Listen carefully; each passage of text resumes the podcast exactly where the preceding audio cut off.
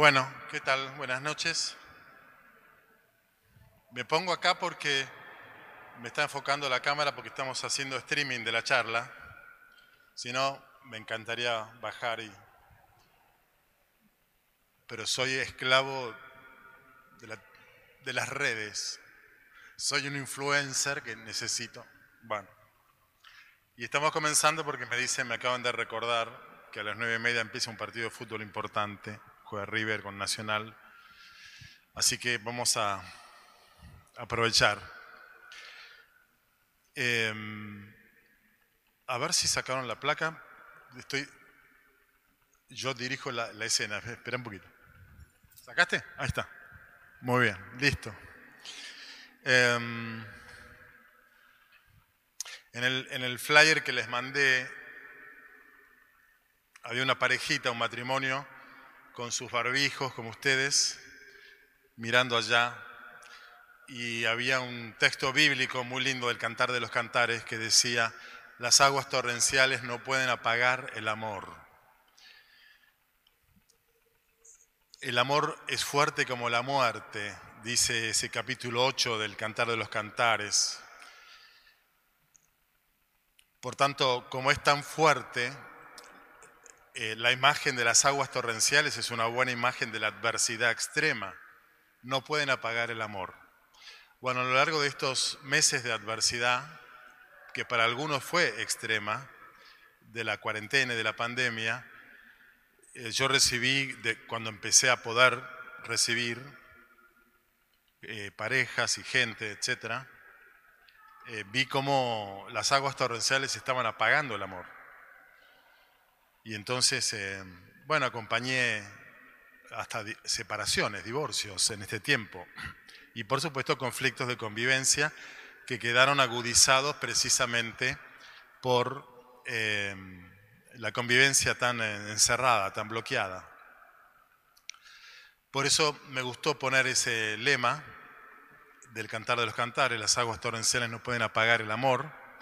Me gustaba entonces empezar la reflexión con una, una canción que la canta Guillermina Becarvarela y Juan Ojea, con quien he compartido infinitos retiros de matrimonios, y era un, tema que ellos cantaban muy lindo y que dice más o menos así. A ver si, si sale. Vamos a escuchar.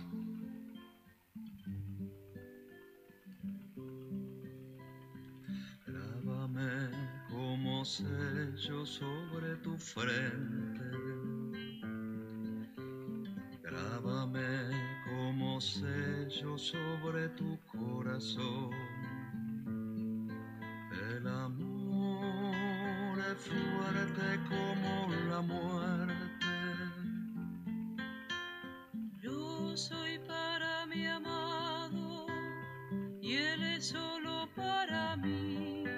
Ni las aguas torrenciales apagarán el amor.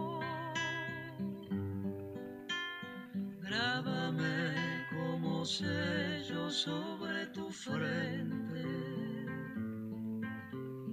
Grábame como sello sobre tu corazón. El amor es fuerte como la muerte. Soy un jardín cerrado, frutos estoy.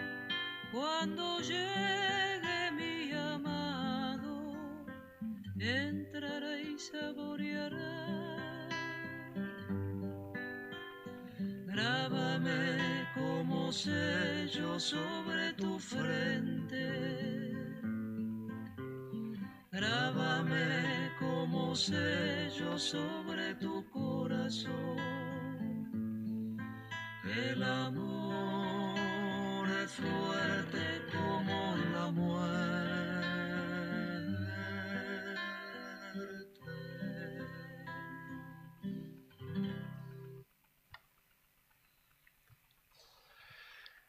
Sí, las aguas torrenciales que no pueden apagar el amor era una imagen de la adversidad de la cuarentena. Quería empezar la reflexión con tres posibles eh, aprendizajes de este tiempo de cuarentena, desafíos que nos planteó la situación y que les planteó probablemente a ustedes como matrimonio y como familia también. Tres aprendizajes posibles de entre tantos otros que a lo mejor ustedes cosecharon de este tiempo malo. El primero es frente a lo nuevo, lo inédito, lo absolutamente diferente a todo lo que hayamos podido vivir en nuestros años, la necesidad de ser personas con capacidad de innovación. ¿Qué quiero decir esto? Que la, la rutina de la vida cotidiana se quebró en una disrupción total con la cuarentena y con la pandemia. Y por lo tanto nos vio, nos, obligó en algún punto a adaptarnos a los cambios. Y a lo mejor para la gente joven los cambios son más fáciles, para la gente más grande no tantos. Hay más dificultad para la innovación. Tenemos a veces resistencias que necesitamos reconocer resistencias a los cambios. Y ver si esas resistencias son frutos de miedos, de comodidades, de orgullos. Lo cierto es que muchas de las resistencias que tuvimos para modificar conductas, actitudes, hábitos, eh, perjudicó la relación de amor de muchas parejas y muchas familias, la incapacidad para la innovación, la falta de, de creatividad. Y la creatividad es una condición del amor que nos ayuda a vivir la rutina, no en un sentido negativo, repetitivo, que va como tragando, devorándose lo nuevo, sino como una rutina que tiene capacidad de innovar, de renovar conductas, actitudes, eh, programas diseñados dentro de las limitaciones de la cuarentena, etc. La innovación, para mi gusto, es una de las condiciones del, del buen amor en la pareja y en la familia para no terminar aburridos uno del otro. Porque el primer paso es que te aburrís, el segundo es te peleas con el otro. Por eso es que al moverse el afuera, se tiene que mover el adentro. Al moverse las circunstancias, el contexto en el cual nos movemos, tiene que haber un movimiento interno. El movimiento interno es más lento que el moverse del afuera y a lo mejor pasaste dos, tres, cuatro meses y al quinto mes recién hiciste un clic de cambiar algo, de modificar algo. Bueno, y estuvo bien. Por eso me parece que la, lo súper inédito de esta experiencia de este año nos ayuda a aprender, a innovar, a ser creativos, a flexibilizar lo que es relativo. No todo es absoluto, no todo es este, prioritario, al revés, flexibilizar lo relativo y sí sostener con firmeza lo prioritario. O sea, y no son tantas las cosas prioritarias en el amor matrimonial y familiar. Entonces, soltar lo que es relativo, sostener con firmeza lo que, los, lo que nos une, lo verdaderamente prioritario. Por tanto, el primer aprendizaje, me parece, de este tiempo tan diferente es asumir el, coraje de cambiar. Y el cambio, eh, en el lenguaje de la, de la iglesia, del Evangelio, es conversión. Y estamos en un tiempo, el tiempo de Adviento, que nos pide asumir el coraje de la conversión. Que, como me escucharon ya muchas veces, sobre todo en la charla del esta charla del año pasado, la conversión hace poco en la última homilía, creo que de Adviento fue ese el tema, eh, significa crecer. El primer aprendizaje sería entonces conversión, crecimiento, innovación frente a lo nuevo. El segundo aprendizaje, para mi gusto, fue eh, verificar cuán fuerte y saludable es nuestro sistema inmune Estábamos todos este año con miedo, si me contagio, con barbijos, con cafandras y con todas esas cosas que nos ponemos que expresan nuestra debilidad o nuestra fragilidad, nuestra no certeza de cómo estamos en nuestro sistema inmune desde el punto de vista más médico, clínico, ¿no es cierto? Esto significa que tomamos conciencia de la fragilidad de nuestra vida, de nuestra salud, pero también, y saltándome del, plano de la medicina al plano emocional y espiritual, tomamos conciencia de la fragilidad de nuestras relaciones, también de nuestra vida espiritual, de nuestra vida de fe, pero también de nuestra actividad laboral, profesional, etc. Este año fue un año donde pudimos palpar, casi tocar nuestra fragilidad. Por tanto, el sistema inmune, espiritual y afectivo, habla de nuestra salud espiritual, que pide, por supuesto, cuidados, cuidar el amor, cuidar nuestra paciencia, nuestra fortaleza, tener la humildad para reconocer temores y entonces aprender a pedir, pero también tener generosidad para reconocer nuestro potencial y aprender a dar. Este aprendizaje de la humildad para pedir, de la generosidad para dar. Significa entonces ir, eh, yo diría, fortaleciendo nuestra inmunidad espiritual, nuestra salud espiritual. Y esto, y por supuesto, esto se refiere, como veremos más adelante en la charla, a nuestra fe puesta en Dios, su providencia, sus planes de, de a ver, sus planes de que nos garantizan seguridad en la medida en que sabemos acogernos a Él.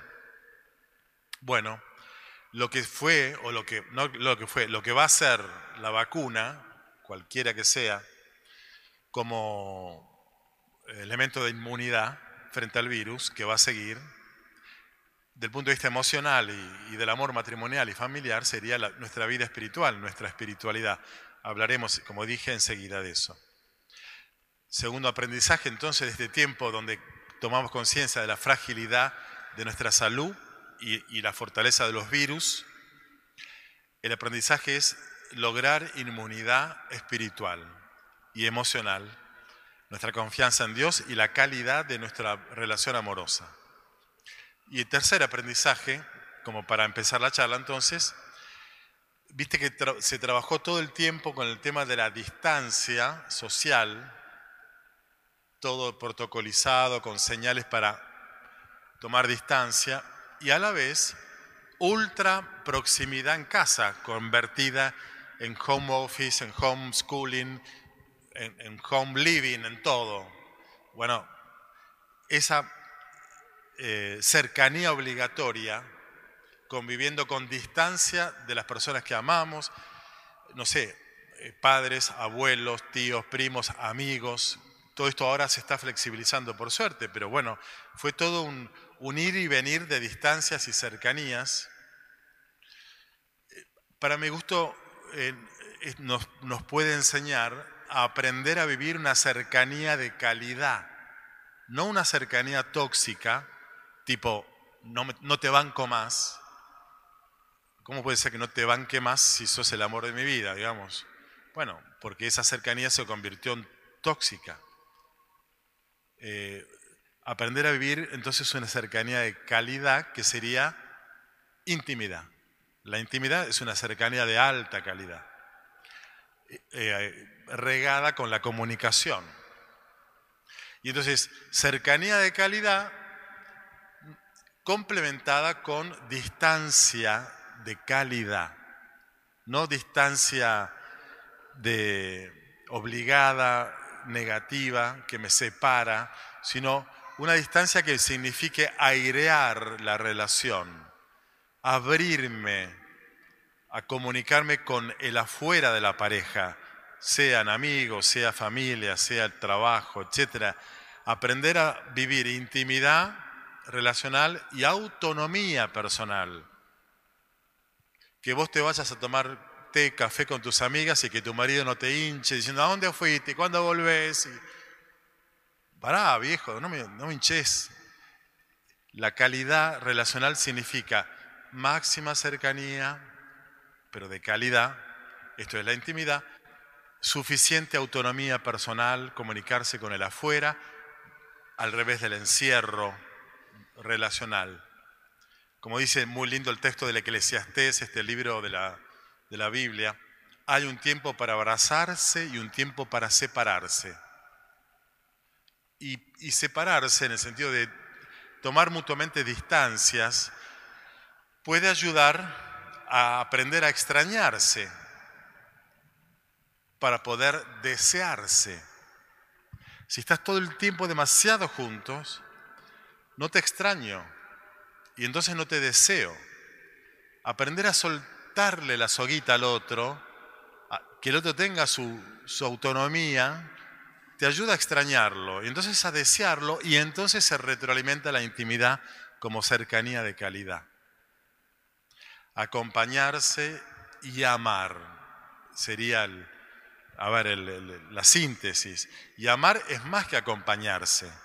Acompañarse es estar juntitos. Amar es permitir que, el otro tenga su autonomía.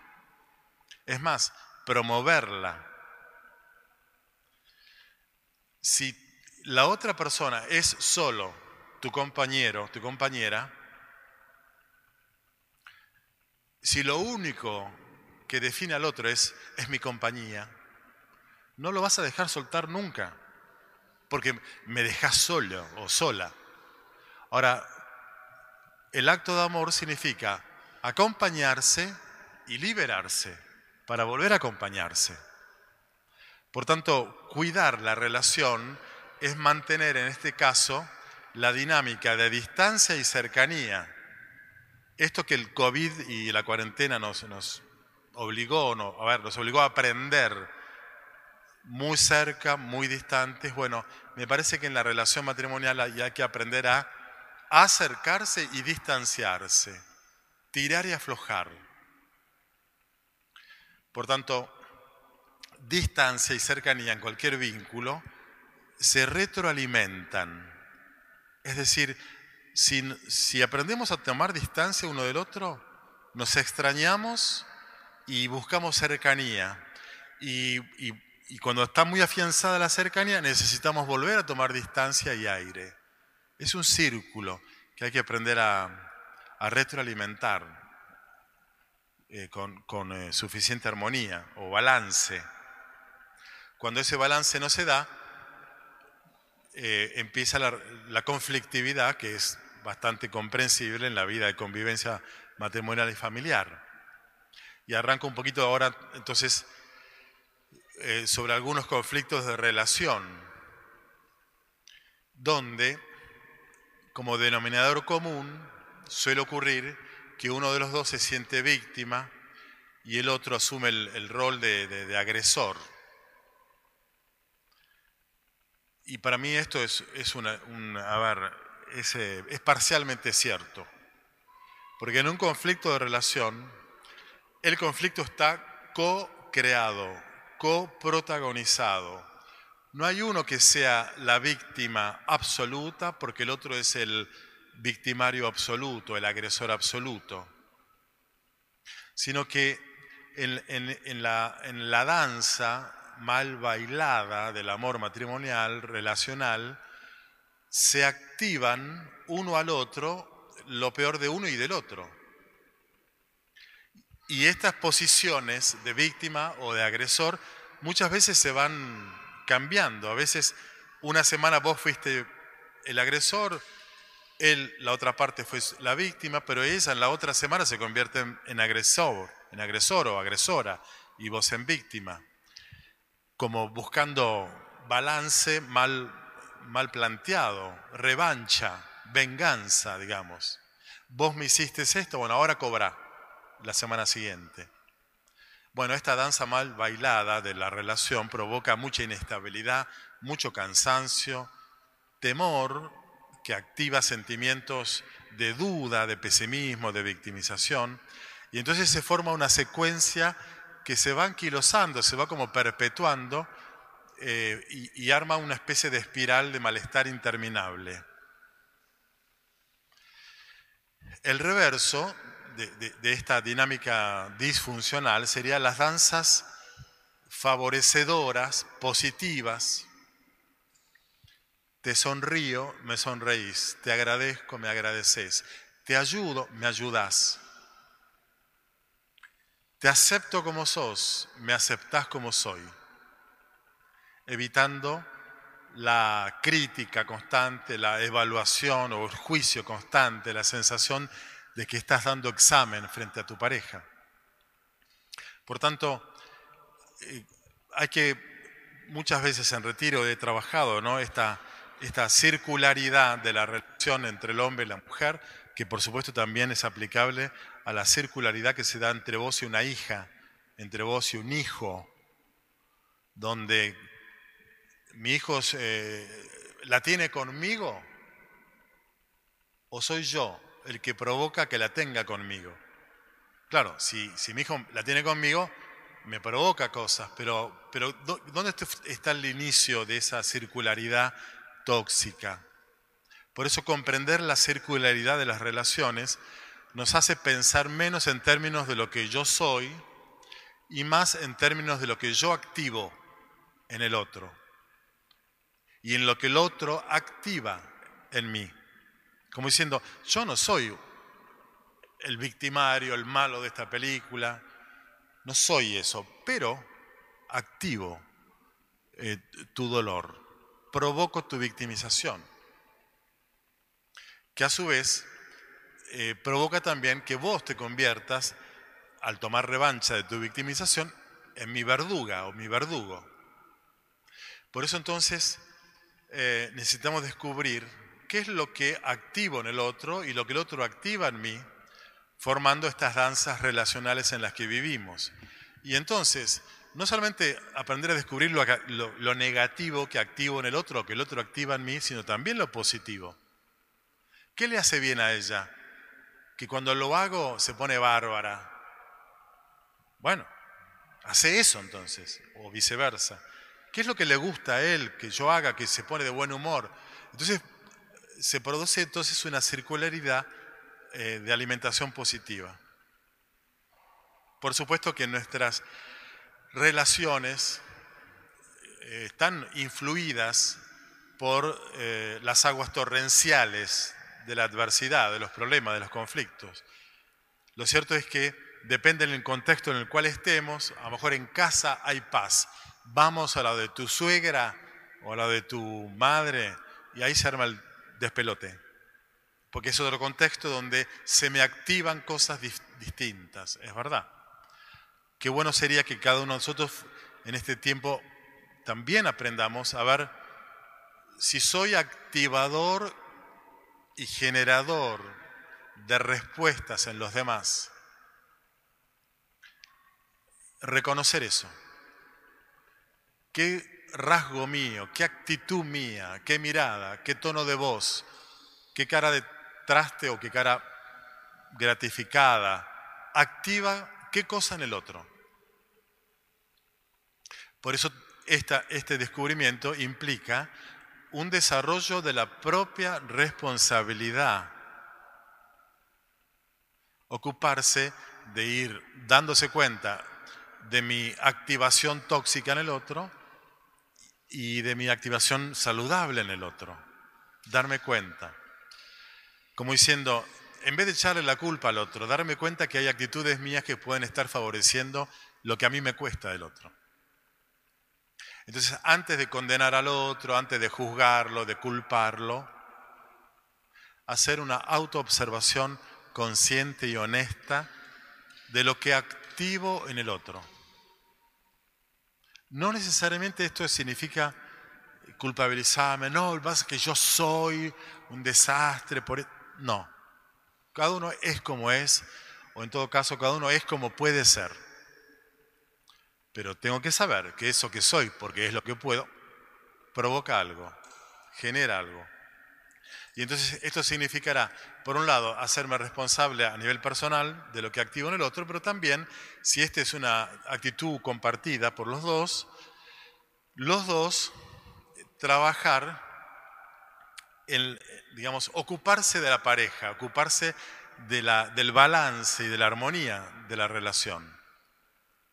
priorizar la calidad del ustedes, sería del nosotros de la pareja, por encima, dando prioridad, a lo mejor no prioridad cuantitativa, de, cuánto tiempo le dedico, pero sí una, una prioridad cualitativa, prioridad de la pareja, por encima de otras ocupaciones que, muchos, que todos ustedes tienen, ocupaciones y preocupaciones, por sus padres mayores o por sus hermanos con problemas o por una tía solterona que está envejeciendo sola o problemas de trabajo, por supuesto, ni hablar, situaciones con los hijos.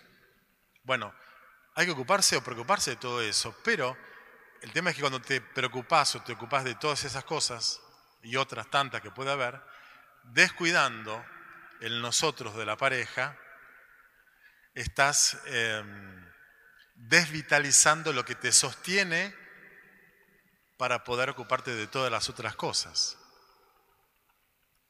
Por eso el desafío será em, cuidar ese nosotros matrimonial, crecer juntos a nivel personal y como pareja. Crecer en el plano personal es ir completándose como persona. Por más que tengas 60, 70 años, para los chicos jóvenes está muy claro que ellos están creciendo, tienen mucho por aprender. Ok, los viejos como nosotros también tenemos que completarnos, no estamos ya hechos. Porque no completarse, no crecer como persona, no es neutro. Porque como la vida avanza, si yo me estanqué, significa relativamente que estoy retrocediendo. A ningún tipo, a ninguna mujer que no crecen y pasan los años, les va bárbaro en la pareja. No les va bárbaro, les va peor. Porque ellos van creciendo y van apareciendo situaciones nuevas de los hijos, del laburo, de la jubilación, problemas de salud, etc. Y si sos el mismo que hace 10 años, con las nuevas situaciones, no es que es neutro, no, estás retrocediendo, relativamente estás retrocediendo, involucionando. Por eso crecer significa siempre ir completándose a nivel personal, pero también a nivel de pareja. Y este tiempo tan desafiante y crítico quizás puso en evidencia cómo es, el estado de tu, persona y tu relación. ¿Viste?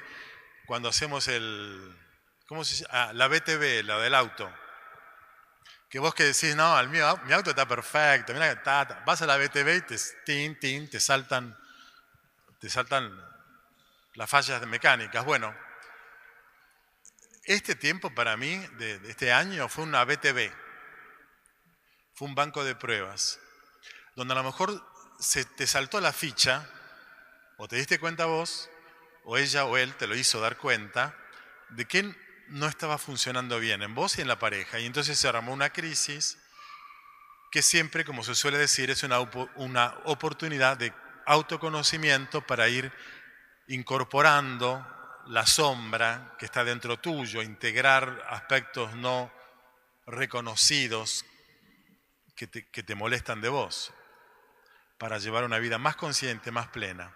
Y para ir logrando desde esa integración tuya, aceptación de vos mismo y aceptación recíproca con el otro. Porque a esta altura de la vida, para los que ya llevan muchos años de casados, nunca terminará de ser eh, logrado, lograda la aceptación del otro, del otro real.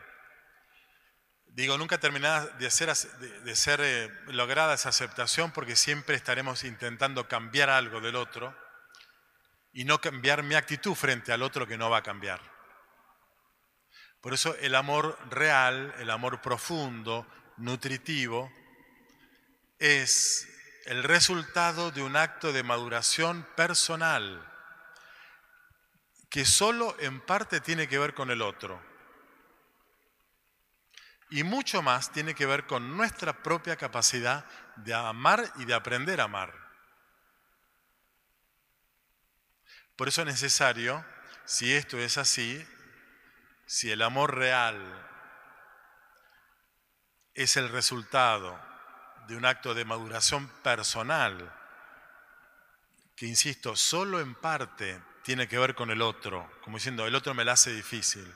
Está bien, es verdad, pero en parte el otro te está dificultando tu crecimiento, pero mucho más tiene que ver con nuestra propia capacidad de amar y de aprender a amar. Haciendo crecer dentro de cada uno este lugar que nos, que nos eh, permite eh, aprender la vida de pareja. Porque en ese sentido la vida de pareja es un enorme aprendizaje eh, del amor, un enorme aprendizaje de vida. Parte de ese aprendizaje tiene que ver con reconocer lo propio diferente a, lo que al otro le pasa y darme cuenta, y ojalá ustedes lo hayan podido vivir esto, la necesidad de vivir, yo diría como un intercambio flexible de posiciones. ¿Qué quiere decir esto? Vos podés estar alegre en un en un momento, una temporada, pero también puedes estar triste. No tenés que camuflar o disimular tu tristeza, tu bajón, porque, porque, porque está ella o porque está él, para que no se preocupe. La pareja y la familia no pueden ser un lugar donde uno no pueda estar como está. Entonces a lo mejor eh, uno en un momento está triste, en otro está alegre, en un momento tiene ganas de salir, otro no tiene ganas de salir en otro momento. Como diciendo, en casa y en la pareja tiene que poder caber todo, la alegría, la belleza, la rutina, el aburrimiento, la sorpresa, el humor, el, tedio. Todo tendría que ser bienvenido mientras sea flexible, mientras no seas siempre el mala onda o siempre el pum para arriba que quiere todo el tiempo salir a festejar. Pará, no estoy para festejar. Entonces, digamos, permitirse ustedes mucha flexibilidad en, las posiciones, en los roles, donde si vos estás triste y yo estoy bien, yo te, te banco, tranquila o tranquilo. Y donde sabes que no tengo que tener la obligación de estar bien cuando estoy mal y no obligarlo al otro a que esté bien. Porque si estás mal, me pones mal. No, si estás mal, te dejo que estés mal, yo estoy bien en este momento y vamos acompañándonos en esa diferente posición. Miren, cuanto más eh, danzas y pasos de baile dancen en la relación entre ustedes, pasos de baile, estados anímicos, ¿no? Eh, eh, yo diría, inspirados en la verdad de cada momento, más que en el capricho o en la arbitrariedad. Como diciendo, porque a veces, viste, vos puedes decir, no, ahí el checo dijo en la catedral que yo cuando no tengo ganas, no tengo ganas. Bueno, capricho, arbitrariedad, infantil. O como diciendo, porque no tenés ganas hoy, no tenés ganas mañana, no tenés ganas pasado. No, no si esas ganas tienen que ver con algo real que está aconteciéndote o que está aconteciéndonos. Permitirse vivir el estado emocional acorde con lo que está ocurriendo realmente. Pero no inventarse caprichosamente eh, como un chico para manipular al otro eh, estados anímicos. Salteo algún tema para no, hacer, no prolongarme más. Y, termino esta primera parte eh, hablando de cómo todas estas, no sé, estas reflexiones que comparto con ustedes no son solamente estrategias que uno tiene que aprender para no pelearse mucho en casa, sino que finalmente es, eh, son algunas reflexiones que pueden ayudar para vivir un buen amor.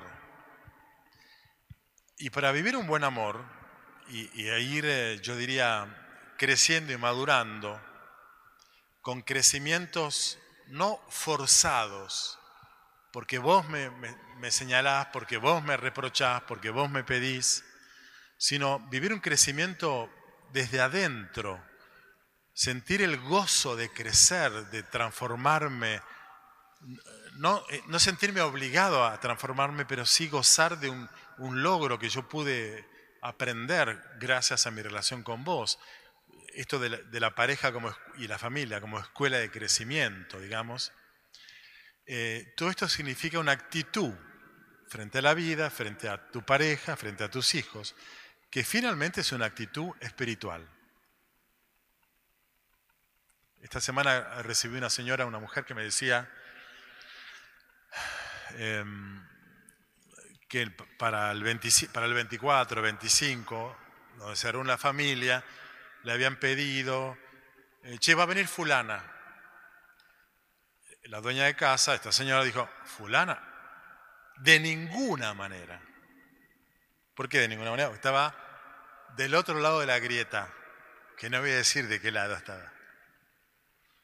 Pero la, la grieta argenta, bueno, de ninguna manera. Yo la escuché, qué sé yo, bueno, toda la reacción emocional que te da con, no sé, con un cuñado, con el, el marido de tu prima que no la ves nunca y viene y, te, y te, defiende el gobierno o te ataca el, gobierno, ¿viste? Esas cosas que, que, te ves obligado a veces en Nochebuena a bancarte. Y yo eh, trabajamos un poco, salimos de esa escena comprensible y descubrimos cómo a lo largo de toda su vida esta persona había sido muy reactiva. Tenía motivos para ser reactiva desde niña. Lo cierto es que cuando uno reacciona, está devolviendo a un impulso que viene de afuera, lo que te provoca, devolviendo una respuesta herida, dolida. Situaciones, personas, eh, ideologías, juicios de valor, cosas, la cara del otro, cómo se viste, te pone el dedo en una llaga tuya, por eso sos reactiva, reaccionás. Y entonces, eh, ¿y cómo salgo de esto? Me decía ella. Y solo se sale de esta reactividad emocional convirtiéndote en una mujer espiritual. En el sentido de hacerme cargo de mi reactividad emocional y darme cuenta que hay situaciones, personas, aún tan íntimas como puede ser la propia pareja, claro, ¿no? Que te provocan eso, que te activan eso. ¿Y cómo trascendes la emoción de, contestar mal, etcétera?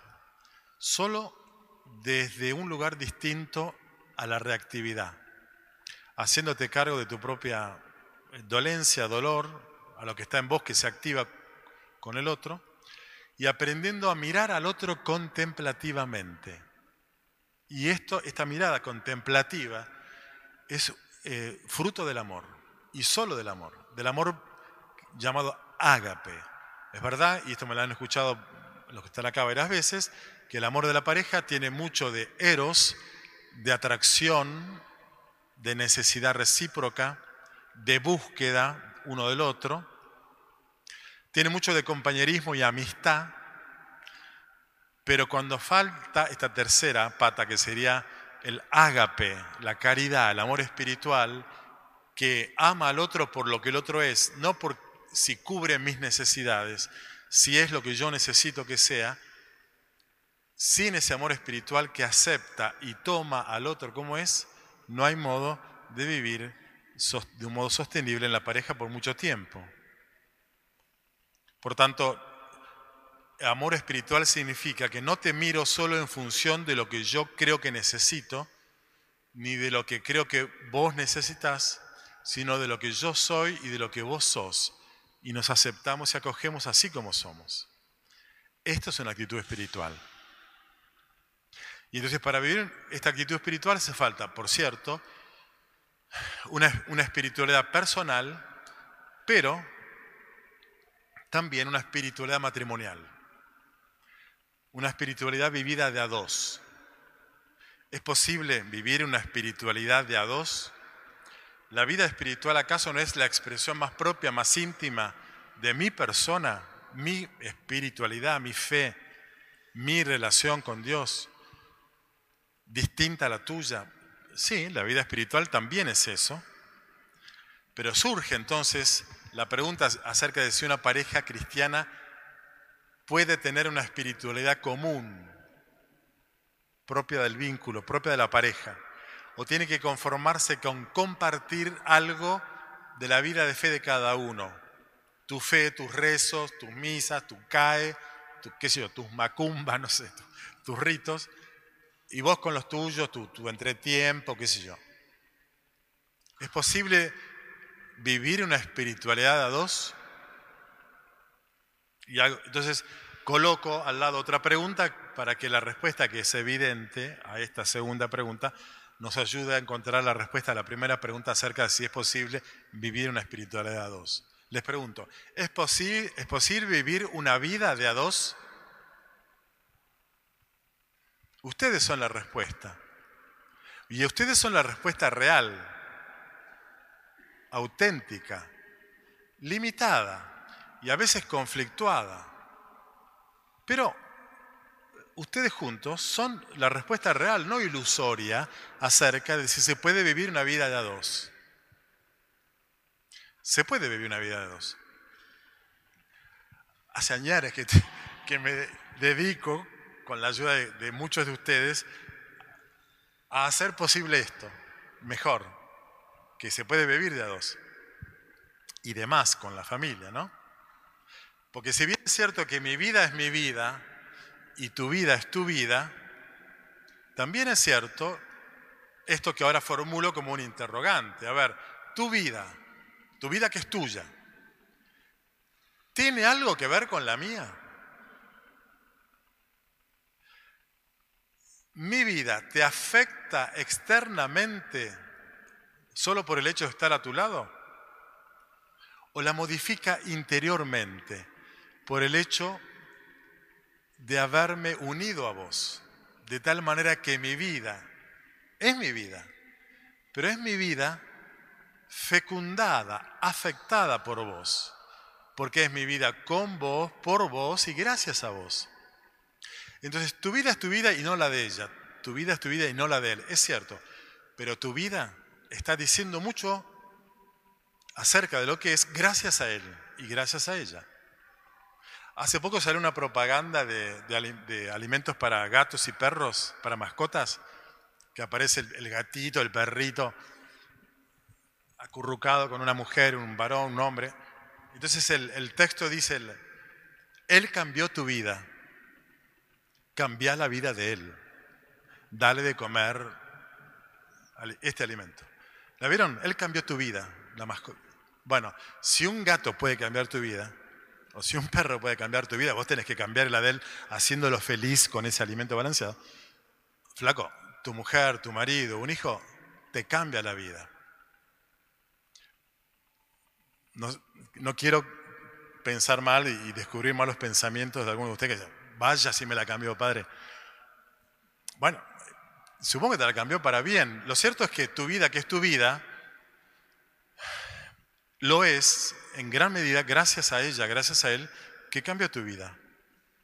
Por eso, por eso es que la pareja hace que cada uno de ustedes vea y viva su vida, su propia vida, de una manera distinta desde que se conocieron y, están juntos.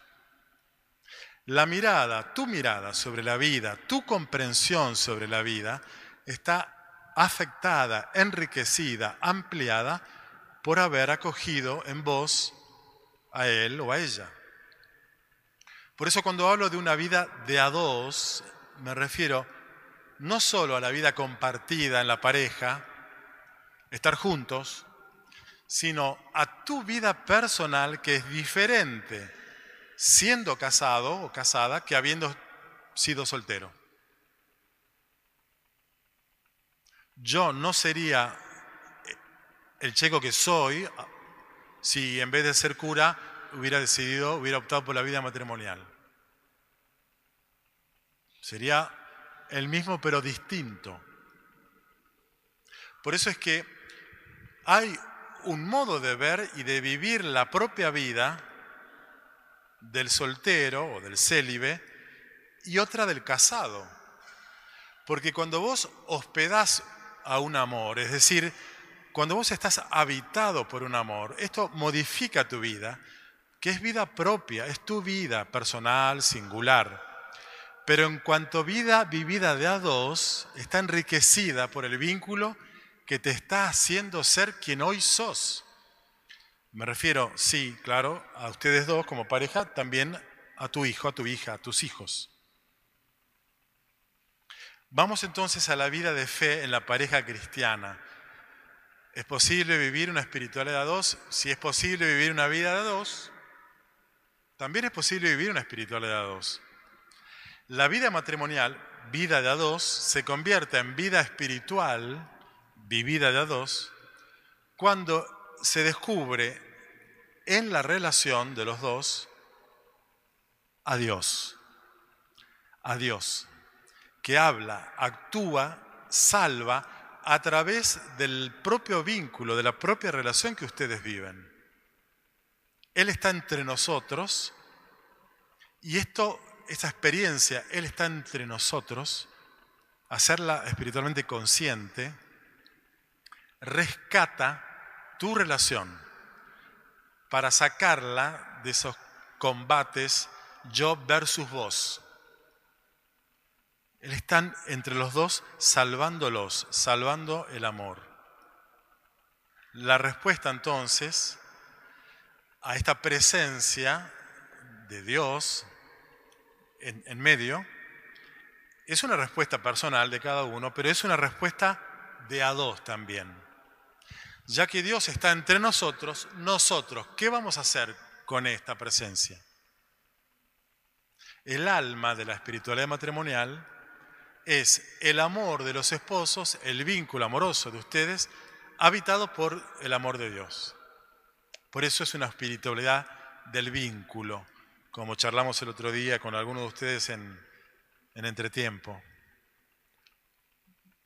o en tercer tiempo en realidad, los viejis.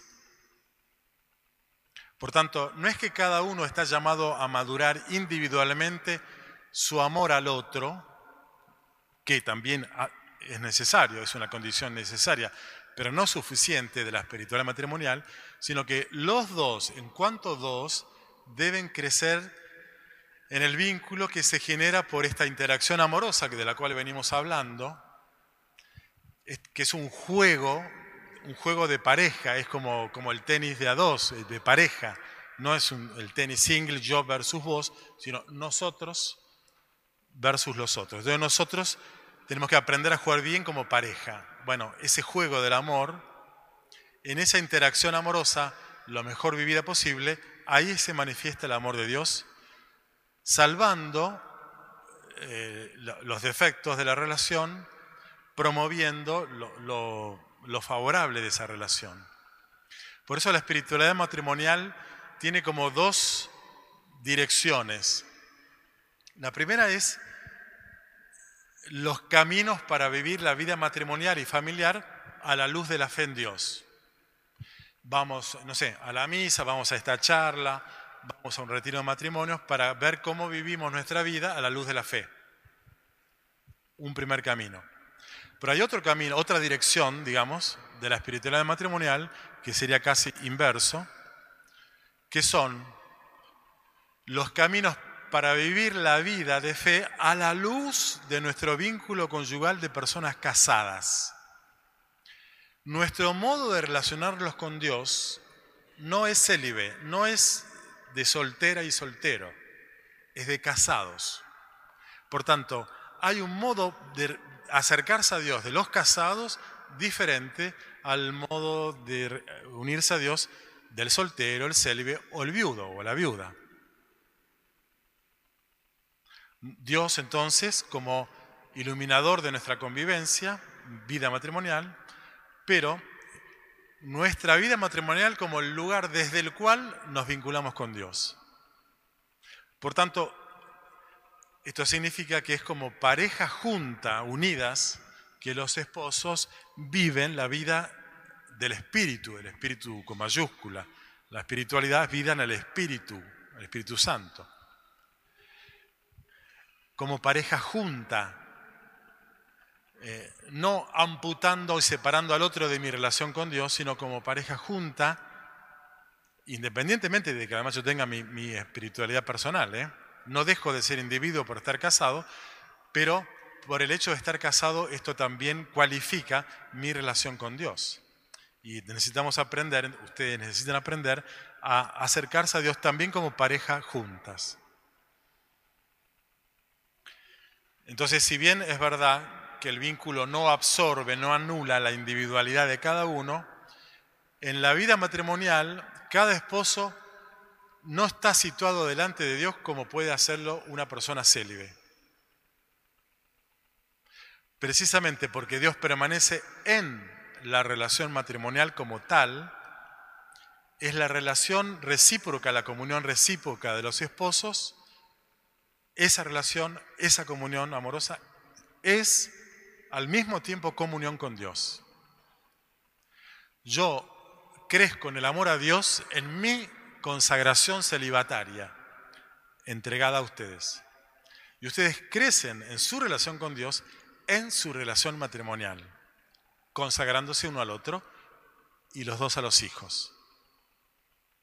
Es en esa recíproca consagración amorosa donde se están uniendo a Dios. Para la pareja, entonces, vivir siendo, como dice el Génesis, una sola carne, de modo que ya no son dos, sino una sola carne, como dice Jesús en el Evangelio de Mateo. Bueno, para vivir de este modo, que corresponde además al designio de Dios, hace falta darse cuenta que entre ustedes emerge lo que podríamos llamar un yo conyugal, como digamos, como un sujeto dual protagonista de una misma experiencia y a la vez generadores de una misma experiencia. O sea, a ustedes les debe pasar a nivel humano y a nivel eh, de fe también, ojalá, nos está pasando esto. Con esto que nos está pasando, eso no significa que a vos te esté pasando, suponete, A, nos pasa A. A los dos nos pasa A. A vos te pasa A,1, a mí A,2, pero a los dos nos pasa A. O sea, cada uno lo está viviendo desde su propia personalidad, qué sé yo. Pero nos pasa lo mismo a los dos. Puede ser un gran logro, puede ser una gran pérdida, no sé, un hijo, para decir una gran pérdida. Nos pasó esto, a nosotros nos pasó esto. Aun cuando cada uno lo haya vivido de un modo diferente, es algo que es una vivencia mutua, compartida, protagonizada como experiencia dual de los dos. El nosotros matrimonial es el protagonista de esas vivencias eh, dolorosas o gratificantes, felices. Y las experiencias más felices, ojalá haya sido así y esté siendo así de ustedes, eh, hayan sido experiencias que han vivido juntos. A nosotros nos pasó esto que es tremendo flash. Por tanto, ese sujeto dual, esa pareja, ese nosotros matrimonial, eh, protagoniza experiencias y las genera no solo te pasa algo así lindo porque tuviste una sorpresa favorable o un disgusto muy grande que te pasó, sino que vos mismo, ustedes mismos juntos, co-construyen experiencias eh, dolorosas o experiencias felices. De modo tal que ahí se dan cuenta que la infelicidad matrimonial no es la culpa de uno, sino que es la co-construcción de dos. Y la felicidad de la pareja no es la responsabilidad de uno, sino que es la corresponsabilidad de los dos. Hay unas líneas muy lindas de una novela de una eh, autora francesa, Anne Philippe, en un libro que se llama eh, El tiempo de un suspiro, o El tiempo para un suspiro, que dice así hablando de su, de su marido, ¿no? de su esposo, ella dice, estabas tú y yo. Y ese nosotros que no era exactamente yo más tú y que estaba a punto de nacer, hasta superarnos a los dos y contenernos dentro de sí. Y es lindo que ustedes cada tanto puedan, con una mirada y una percepción contemplativa, descubrir el nosotros de los González, de los Acuña. Somos nosotros, que te acobija, que te protege, que te sostiene y que te identifica, te hace ser vos. Por tanto, ese nosotros, esa percepción de los dos, hace que cada uno de los dos cuide ese nosotros y ponga en valor ese nosotros. Que es a veces, gran, eh, muchas veces así, acompañando parejas, trato de sacarlos del juego ping-pong, yo, vos, yo, vos, ¿no? Porque, a ver, minuto, le digo. ¿Por qué los dos no se ocupan de los dos, o sea, del nosotros, agregando valor? ¿Por qué no recapitalizan? ¿Viste cuando hay una empresa que está media quebrada, Tixio? Hace falta convocar socios, bueno, hace falta aportes de capital para sacar adelante la compañía. ¿Cuál es tu aporte de capital al nosotros? ¿Cuál es el tuyo a ese nosotros? No es que vos le tenés que pedir a él y ella te pide a vos, sino que los dos aportamos, como la pirinola todos ponen, o acá sería, digo la pirinola, los chicos jóvenes no saben, ustedes no saben lo que es la pirinola, no saben lo que es la pirinola, no saben lo que te perdés. Todos ponen. Los dos focalizados en lo que nos hace bien a los dos. Los dos conscientes de lo que nos hace mal a los dos. Entonces los dos trabajamos por los dos. Si percibimos y priorizamos ese nosotros, alimentándolo para que sea, hay que nutrirlo y eh, curándolo cuando está lastimado el nosotros. Bueno, ese nosotros es el sujeto dual de la vida en el espíritu, de la vida de fe. Y pongo esta comparación, una frase de San Pedro, del apóstol Pedro en los Hechos de los Apóstoles, cuando después de resolver una cuestión con los judíos y con los paganos, qué sé yo, no importa ahora, toma una decisión y le manda a decir a la comunidad de Antioquía, de cristianos de Antioquía, les dice, nosotros y el Espíritu Santo hemos decidido tal cosa. Ese nosotros era el nosotros apostólico, los apóstoles. Nosotros, doce, y el Espíritu Santo. Bueno, ahí hay un sujeto comunitario, colectivo. Nosotros, los González, y el Espíritu Santo, eh, decidimos tal cosa. Eh, esto significa relativizar al yo y al tú. Relativizar no significa em, descalificarlo ni desvalorizarlo, significa ponerlo en relación. Yo en relación a vos, tú yo en relación a mí.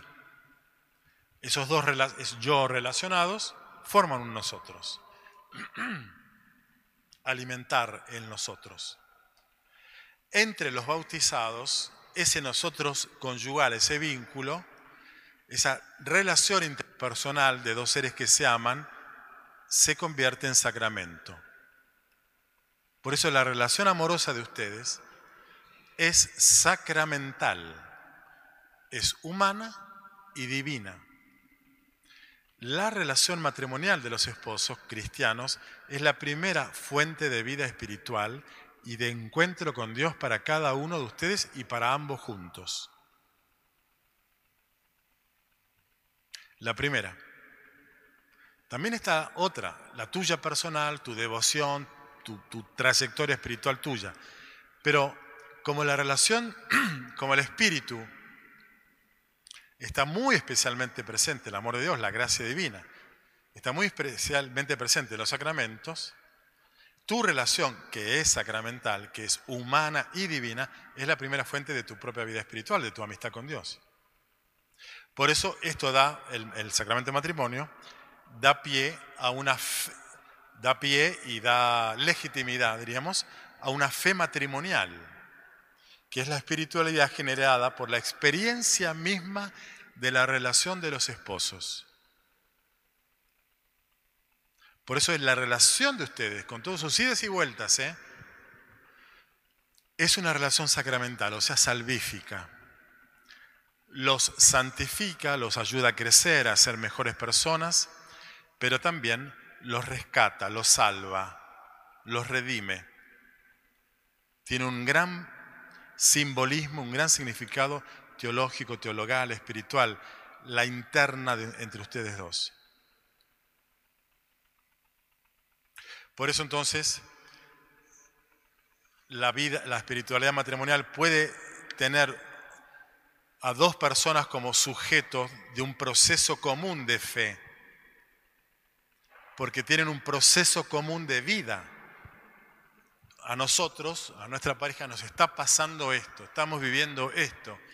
Vivido en la fe, eso es tu espiritualidad matrimonial descubrir los caminos de Dios en lo que te está pasando, en lo que estás viviendo, descubrir su presencia, descubrir, descubrir su mensaje a través de lo que está, lo que los dos están protagonizando. Por eso entonces hay una respuesta individual o personal que cada uno de ustedes y yo mismo le damos a Dios, pero también para ustedes hay una respuesta de fe que puede ser profesada, celebrada y vivida en común. Y esto es lo que es la fe matrimonial. Termino. Em, incluyendo eh, a los hijos en toda esta historia, porque fíjense cómo eh, suele decirse que la relación entre dos funciona cuando hay una tercera parte. Como diciendo, como la mesa, ¿viste? La mesa con dos patas no se cae, con una tercera pata se sostiene. Es sostenible una relación entre dos cuando hay un tercer elemento que hace posible la relación de los dos. Y entonces la apertura al tercer elemento es clave en la vida de relación de dos. La primera apertura y más obvia podría ser los hijos funcionamos bien entre nosotros eh, si aprendemos a abrirnos a un, tercer elemento más que nosotros, para evitar sofocarnos, eh, mortificarnos, eh, ahogarnos, abrirnos a la alteridad de, por ejemplo, los hijos, de los amigos, de los familiares, del trabajo y la vida profesional, del deporte, de la militancia en una ONG o en, una, o en la parroquia o en un partido político. Ese tercer elemento, esa apertura a la alteridad, a otro que no seamos nosotros dos, tiene que estar de tal modo balanceado, sobre todo si hay muchos terceros elementos, para que esos tercer, terceros elementos distintos al dos de la pareja no terminen anulando anulando y destruyendo al dos de la pareja. ¿Cuándo ocurriría esto?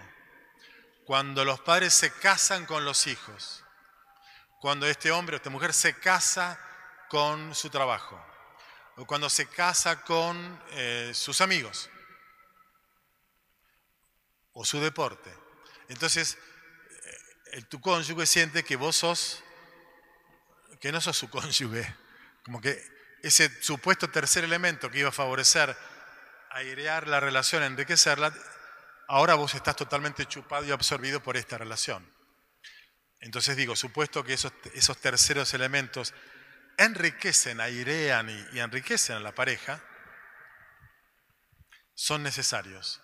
Las parejas que se encierran en una especie de narcisismo tóxico entre ellos terminan hundiéndose. Y claramente esta apertura al tercer elemento, a la tercera realidad, para hacer posible la intimidad de los dos, el gran tercero de la vida con mayúscula es Dios. En el sentido de, los dos tienen que ir por la vida eh, mirándose así y mirándose adelante, distinto de mirarse así. El tercer elemento, los hijos, el laburo, los proyectos, la casa, los viajes, no sé, el grupo matrimonio, esos proyectos compartidos ayudan a mirar así. Bueno, el tercer elemento que ayuda a dejar de mirarse demasiado y mirar juntos a lo mismo es Dios. Caminar juntos hacia Él. Y entonces, si los dos miran hacia Él, que es el absoluto, empiezan a relativizarse uno y otro. O sea, yo no soy, yo no soy el absoluto, no tengo la absoluta la razón, la absoluta razón, eh, no soy el que me impongo, soy el que me propongo, soy relativo, me ofrezco. Digo, entonces lo digo así ahora. Mientras no me arrodille ante un absoluto, me arrodillaré ante otro o haré que el otro se arrodille ante mí. Ahora, cuando los dos, digo en la pareja, nos arrodillamos ante el único absoluto, entonces no me tengo que arrodillar ante vos ni vos me tenés que arrodillar ante mí. No te tengo que dominar ni, ni yo voy a ser tu víctima. Cuando Dios no está presente explícitamente, yo soy Dios. No lo voy a decir así, pero en el fondo, acá. El ego sería. Y yo tengo la experiencia de cómo ese ego se desinfla, no tanto en el yo, vos, yo, vos, sino se desinfla en una noche de adoración el sábado en el retiro de matrimonios. Los dos frente a la cruz, frente a la Eucaristía, ahí tu, tu ego se derrite, digamos, y te das cuenta que no sos Dios. Y que el único que sí podría imponerse, porque es Dios, que es el absoluto total, no se impone, se propone. Una gran paradoja, Dios no es prepotente. Los seres humanos somos prepotentes a veces. Bueno, nuestra prepotencia arrodillada delante de Dios se desinfla y esto ayuda mucho a la pareja. Bueno, termino con una cancioncita más de Guillermina y Juan Ojea para cerrar más romántico este espacio. Eh, no abro preguntas porque se hizo un poco tarde y no quiero que empiecen a desaparecer todos. Así que si les parece, a ver si me conecto. La brisa o el viajero al horizonte, como el almendro al otoño, yo te espero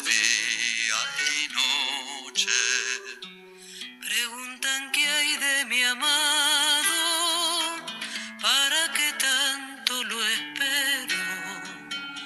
Es que él es como el manzano entre los árboles silvestres.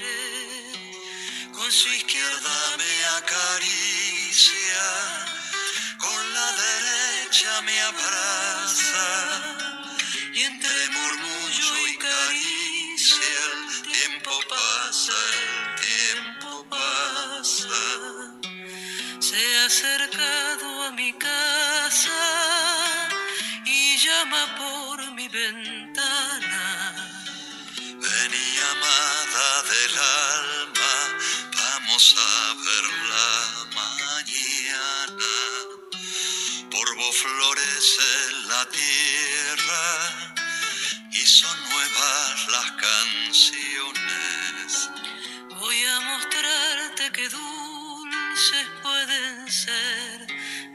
Amores. Con su izquierda me acaricia, con la derecha me abraza. Y entre murmullo y caricia el tiempo pasa, el tiempo pasa. Con su izquierda me acaricia, con la derecha me abraza. Entre murmullo y caricia el tiempo pasa, tiempo pasa.